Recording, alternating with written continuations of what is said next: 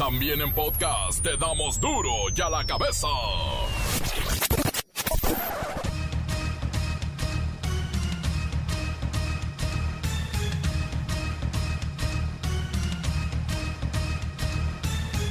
Martes 9 de junio del 2020. Yo soy Miguel Ángel Fernández y esto es duro y a la cabeza. Sin censura. La Secretaría de Salud anuncia que por fin hay un ligero pero constante declive en la curva de contagios, principalmente en la Ciudad de México, donde los casos positivos ya son alarmantes. En todo el país se reconocen 120 mil afirmativos y 14 mil defunciones. Hoy día tenemos un poco más de 120 mil casos confirmados, es decir, personas a las que se les hizo la prueba de laboratorio salieron positivas a SARS-CoV-2. El día de hoy también se confirman eh, en total, de manera acumulada, 14.053 eh, defunciones lamentablemente ocurrieron a causa de las complicaciones que da COVID-19. AMLO es uno de los 62 millones de mexicanos que no tenemos tarjeta de crédito. Tampoco es afecto a comprar inmuebles y dice no ser fanático de los billetes. Nunca me ha interesado el dinero. No, es, eh, es un propósito para mí, tener dinero. En el pasado mes de marzo se registró un máximo histórico de 26 mil llamadas al 911 por violencia contra las mujeres y los niños. México es uno de los principales países donde los pequeños sufren mayor violencia intrafamiliar. 63% de los menores son maltratados. Los sepultureros de todo el país y los trabajadores de los hornos piden comprensión. Nunca se les había juntado tanta chamba. El reportero del barrio nos dice que el pasado 7 de junio, el fin de semana, fue el más violento del año. Tan solo el domingo, 117 asesinatos dolosos. La bacha y el cerillo en los deportes. Se sorprenden de la fuerza que trae el Mazatlán FC en redes sociales. Comencemos con la sagrada misión de informarle porque aquí no explicamos las noticias con manzanas, no, aquí las explicamos con huevos. Llegó el momento de presentarte las noticias como nadie más lo sabe hacer. Los datos que otros ocultan, aquí los exponemos sin rodeos. Agudeza, ironía, sátira y el comentario mordaz. Solo en duro y a la cabeza. ¡Arrancamos! Según estudios del Instituto Nacional de Estadística y Geografía en México, habemos alrededor de 70 millones de mayores de edad. Y un dato interesante es que de esa cifra, poco más del 11% tiene una tarjeta de crédito. Estamos hablando de unos 8 millones y medio de plásticos. Algunos las han tenido, pero al endeudarse por no saber manejarlas, perdieron la confianza de los bancos y las instituciones crediticias. Pero otro dato interesante es que el presidente de México, Andrés Manuel López Obrador, declaró que no maneja o no tiene una tarjeta de crédito. Esto sí que es raro. Vamos con Luis Ciro Gómez Leiva y las ideas de AMLO sobre los dineros. Miguel Ángel, amigos de Duro de la Cabeza. Nuestro presidente es parte de los más de aproximadamente 62 millones de mexicanos que no tienen una tarjeta de crédito. Y es que en unos días el mandatario presentará su declaración patrimonial y nos adelantó que nunca ha tenido una tarjeta de crédito, por lo que únicamente maneja efectivo. No he adquirido ningún bien. No tengo eh, dinero en bancos. no tengo cuentas bancarias, nada más donde me pagan. Yo no, no tengo tarjetas de crédito, nunca he tenido. Con base en lo anterior, nos damos cuenta de que el presidente de México forma parte, como te decía, de los aproximadamente 62 millones mayores de edad que no cuentan con tarjeta de crédito.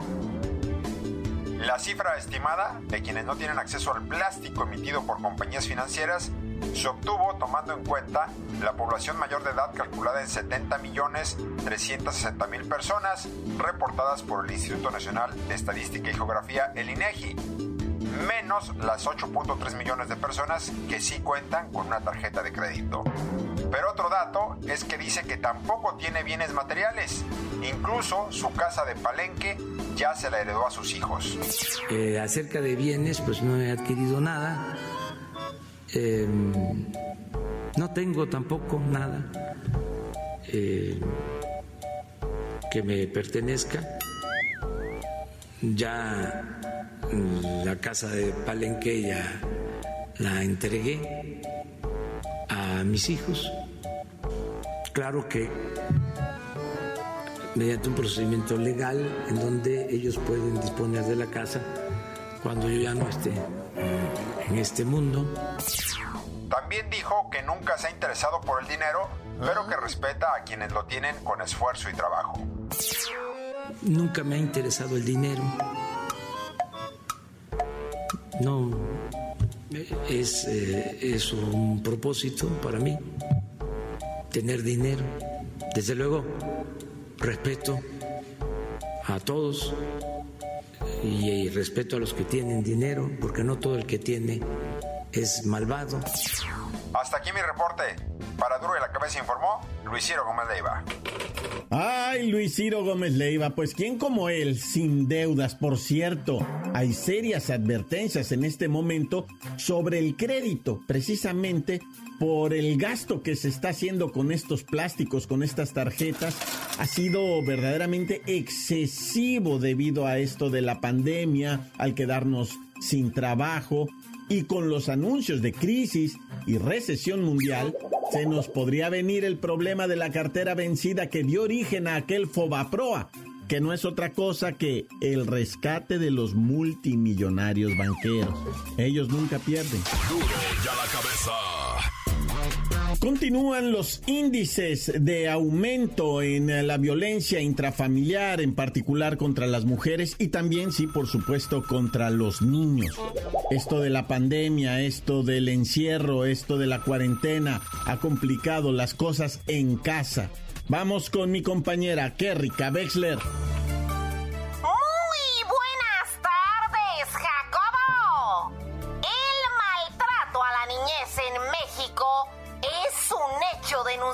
Por el Fondo de las Naciones Unidas para la Infancia, la UNICEF, al asegurar que el 63% de los menores de 14 años sufren agresiones físicas y psicológicas como parte de su formación.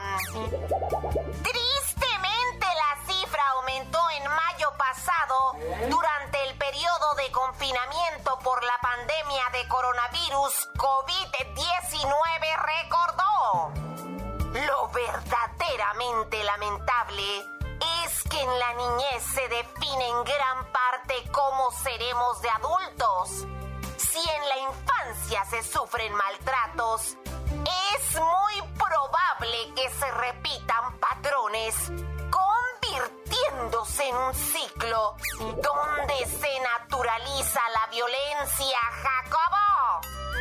Es por eso que la UNICEF urge al gobierno para diseñar una estrategia para concientizar sobre los buenos tratos en la infancia. Pues cuidar a los pequeños tendrá como resultado una mejor sociedad en el futuro, Jacobo. La paz comienza desde nuestra casa. Este es mi reporte hasta el momento. Para duro y a la cabeza informó que Rica Wexler, enviada especial.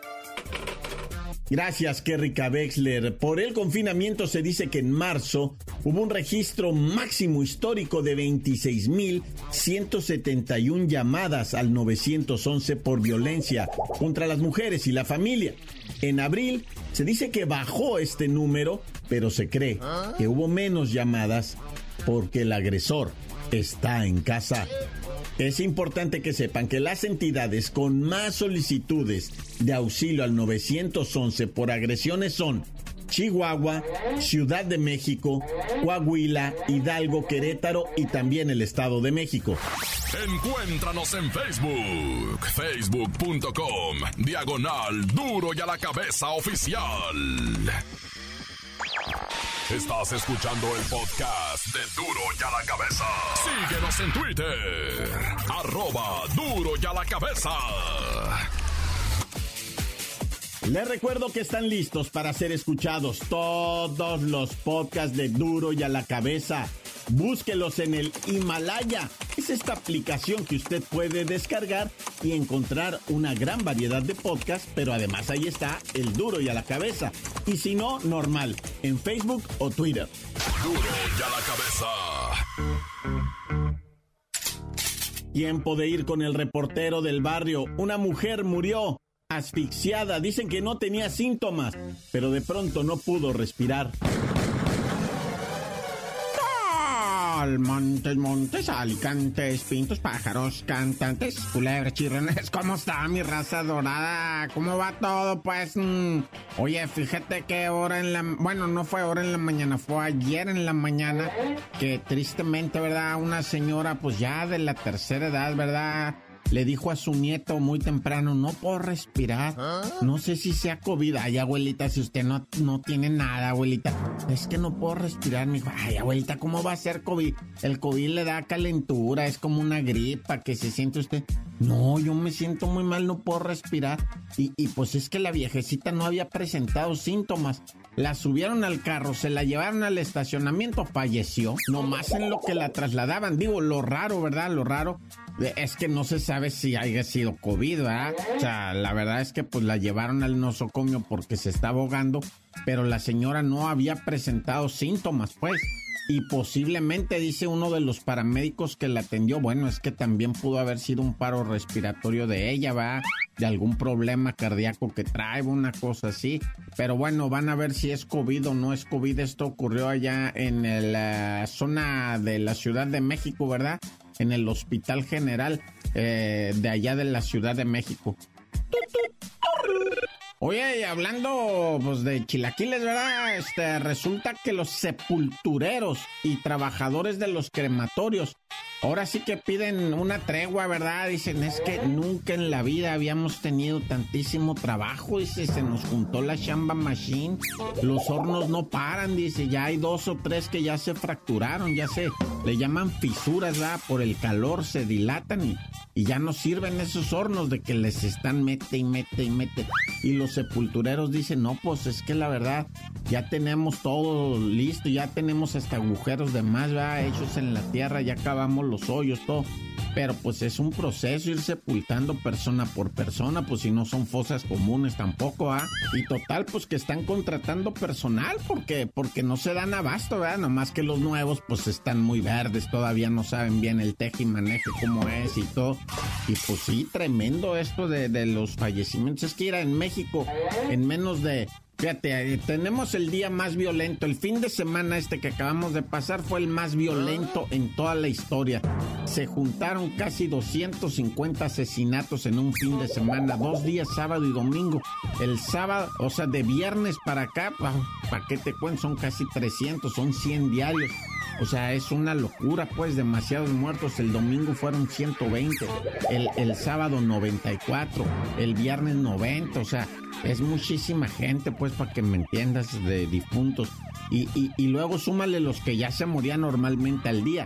Ahora, todos los difuntos, estos casi 15 mil difuntos que, que se van del COVID-19, malicia la tantito, estamos hablando de que es, es, en un periodo de dos meses. O sea, 15 mil muertos en dos meses es muchísimo, va. Más los 500, 600 de, de la delincuencia por mes. O sea, imagínate, estamos llegando a cifras de manejo de cadáveres que nunca se habían pensado en un país así como este, va. Pero pues como dicen los sepultureros, ¿quién nos va a dar la Y hablando de ejecuciones, y allá en Monterrey trascendió, ¿no? Que una pareja venía huyendo de personas que los, los traían correteados, ¿verdad? Los estaban persiguiendo. Eh, los malosos venían en un camión de carga, dicen, un camión de tipo así como de redilas. Y, los, la pareja venían huyendo, los, los, los encerraron, como dicen, va, los encerraron entre unas esquinas ahí y pues la pareja no, no pudo ya seguir huyendo y les vaciaron ahí las pistolas, va, los estoy hablando en Monterrey, ¿eh? una pareja pues que, presuntamente pues eh, no tiene nada que ver con la mafia, pero bueno, ya, ya veremos las investigaciones a ver qué es lo que van diciendo. Por vía de mientras va, el estado más violento hasta ahorita sigue siendo Guanajuato, ¿verdad? Como que todos los, los malosos se cambiaron para allá y ahorita están en Guanajuato poniendo a la gente pues muy nerviosa, va, con tanta cosa que está pasando, pero mira, lo mejor es encomendarse, Dios conmigo y yo con él, Dios delante y yo tras del tantán, se acabó corta. La nota que sacude. Duro, duro ya la cabeza. Antes del corte comercial, escuchemos sus mensajes. Gracias, gracias por enviarlos al 664 485 1538. Good morning por la mañana, ¿cómo están? Allá en México, duro y a la cabeza. Saludos de acá de Jalapa, Veracruz, de parte del demonio de Tasmania, para informarles que acá en Jalapa y en todo el estado, el gobernador Huitláhuac mandó a, mandó a todos los, los transportes que nada más traigan dos pasajeros, ¿Ah? tanto particulares como taxis, autobuses a la mitad, solamente 15 pasajeros. Pero ¿qué creen las patrullas de tránsito? Traen a cuatro o cinco marranos adentro, digo, perdón, a cinco tránsitos. Ahí andan todas las patrullas con, con los tránsitos arriba y las camionetas en las mañanas repartiéndolos. Parecen ganados, pero bueno. Y les gritan, ¿a cómo el kilo? ¡Saludos! Good morning por la mañana. Buenas tardes, duro a la cabeza. Aquí Lupillo reportándose. Ya tenía rato que no me reportaba. Quiero mandar un saludo para mi mujer Leti, mi hijo Ángel, mi jefe el Chuy, mi carnal el Andrés, mi jefa Araceli, toda la familia Cortés Hernández. Gracias, duro y a la cabeza. Saludos para la bacha y el cerillo y el report del barrio. Tantán se acabó corta. Encuéntranos en Facebook, facebook.com, diagonal duro y a la cabeza oficial. Esto es el podcast de duro y a la cabeza. Tiempo de los deportes con la bacha y el cerillo.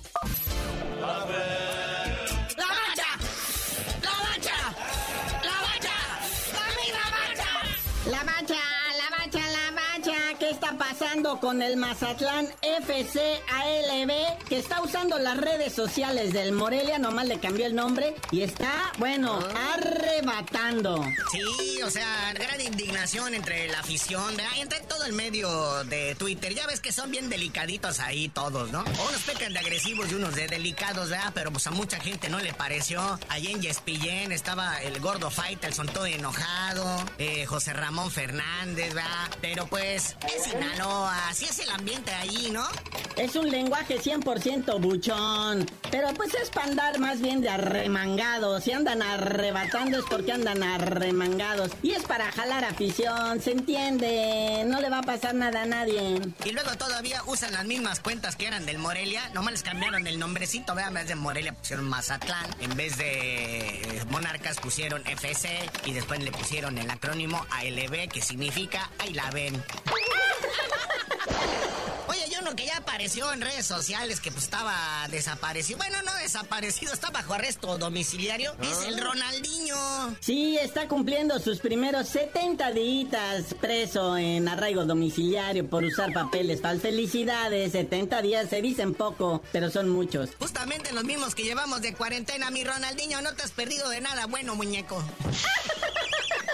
Oye, y cambiando así de canal abruptamente, ya salió el Conor McGregor, este boxeador, luchador de artes marciales mixtas. Dice que ahora se quiere dedicar profesionalmente al boxeo. Sí, va a agarrar más dinero haciendo pleitos en el box que haciendo pleitos en la UFC. O sea, la verdad es que sí hay más lana en el boxeo, pero las peleas pues tienen que tener calidad, cosa que él, pues la verdad, no porque aguante golpes es que quiera decir que sea boxeador, ¿verdad? Tiene condición, tiene físico, pero pues no tiene técnica. Es otra disciplina totalmente distinta. Es que mira, ¿cómo no va a querer animarse al box si cuando peleó contra My Sweater se embolsó cerca de 100 millones de dólares como ganancia? Y como arte marcialista anda ganando míseros 30 millones de dólares. Ay, ya, pues sí, definitivamente al box. Bueno, pero como haya sido, yo por lo pronto me seguiré dedicando a los tacos, a las memelas y a las tortas, porque no hay para cuándo se acabe esto.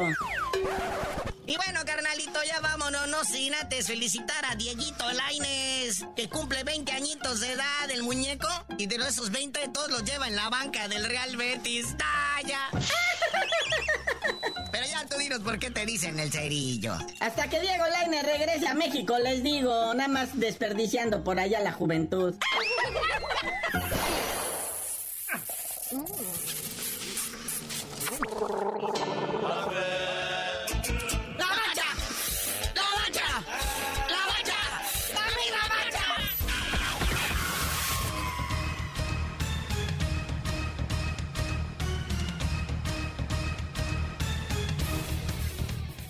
Por ahora hemos terminado. No me queda más que recordarles que en duro y a la cabeza no.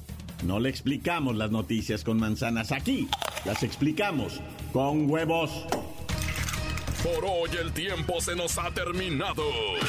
Le damos un respiro a la información, pero prometemos regresar para exponerte las noticias como son. Duro y a la cabeza es Miguel Ángel Fernández, Arturo González, Evi González y la producción de Luis González, el señor X. Una producción original de MBS Radio.